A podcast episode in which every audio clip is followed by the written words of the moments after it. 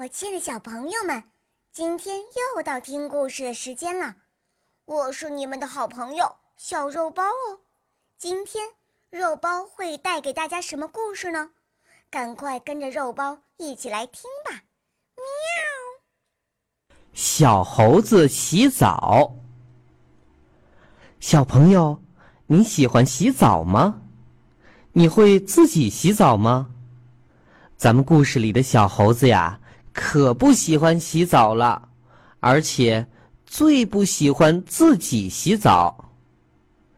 这天，猴妈妈让小猴子去洗澡，因为小猴子实在太脏了。小猴子伸出手来，脏脏的，指甲缝里全是脏东西。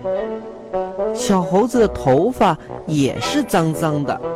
头发里面都长虱子了，可是就这样，小猴子还装着没听见猴妈妈的话。小猴子不肯洗澡，也不肯理发，他偷偷地溜出了家，躲到大榕树的枝头上去了。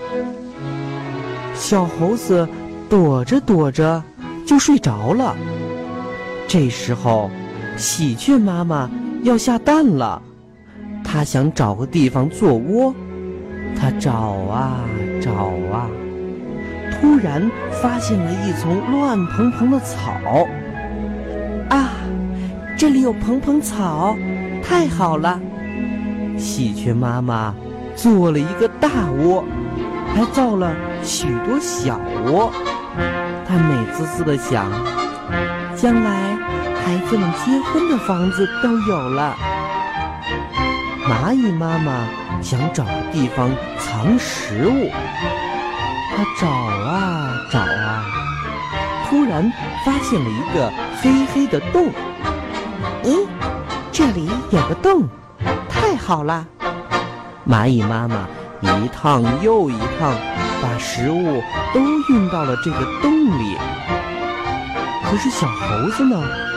有点待不住了，因为喜鹊妈妈在它头上动来动去，真烦；蚂蚁妈妈在它肚皮上动来动去，真痒。